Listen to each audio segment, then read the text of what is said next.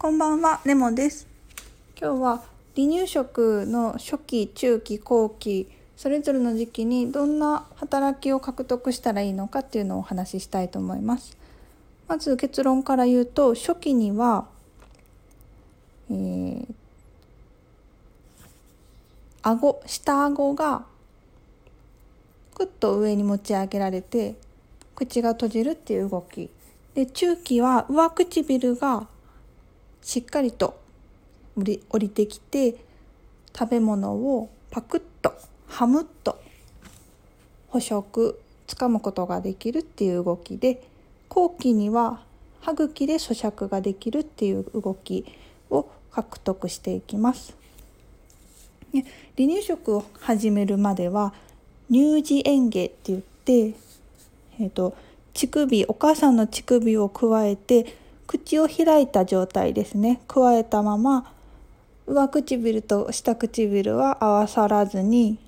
上の顎と下の顎も噛み合わず開いた状態で呼吸をしながらミルク母乳を飲むのが乳児嚥下です。で、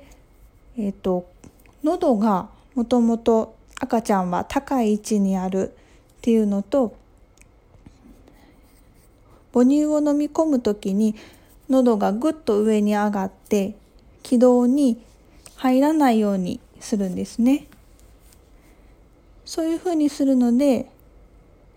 えーと、喉頭蓋って言って本来大人であればご飯を飲み込む時に気道に入らないように蓋をするものがあるんですけど喉頭蓋が塞がなくても喉全体がクッと上がるので喉頭蓋が開いたまま母乳を飲み込みます。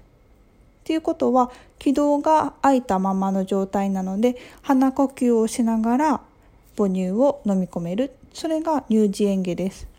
一方離乳食が始まると成熟嚥下の獲得が始まります。でえー、っとまず初期離乳食の初期なんですけどまだ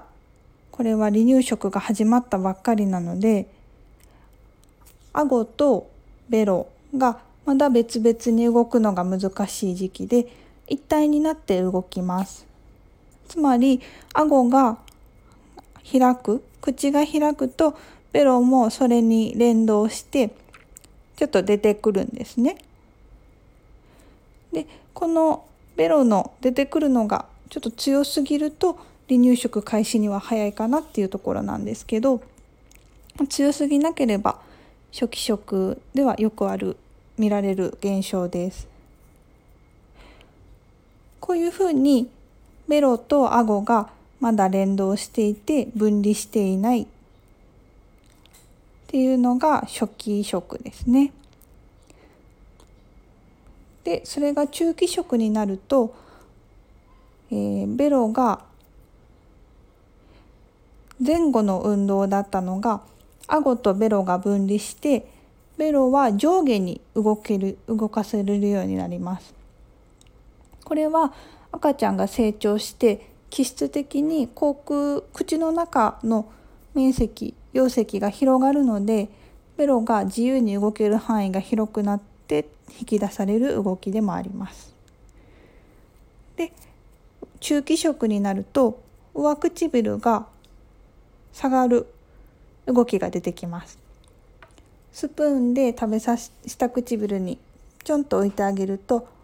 こう鼻の下が伸びるみたいな感じで上唇が下がってきて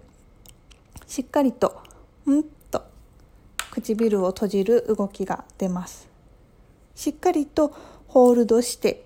唇を閉じられるのでそのベロが前に出なくなる初期食はベロが前後ろ前後運動してたんですけどそれが徐々に消えていきます。で後期食になるとベロの動きがもっと複雑になって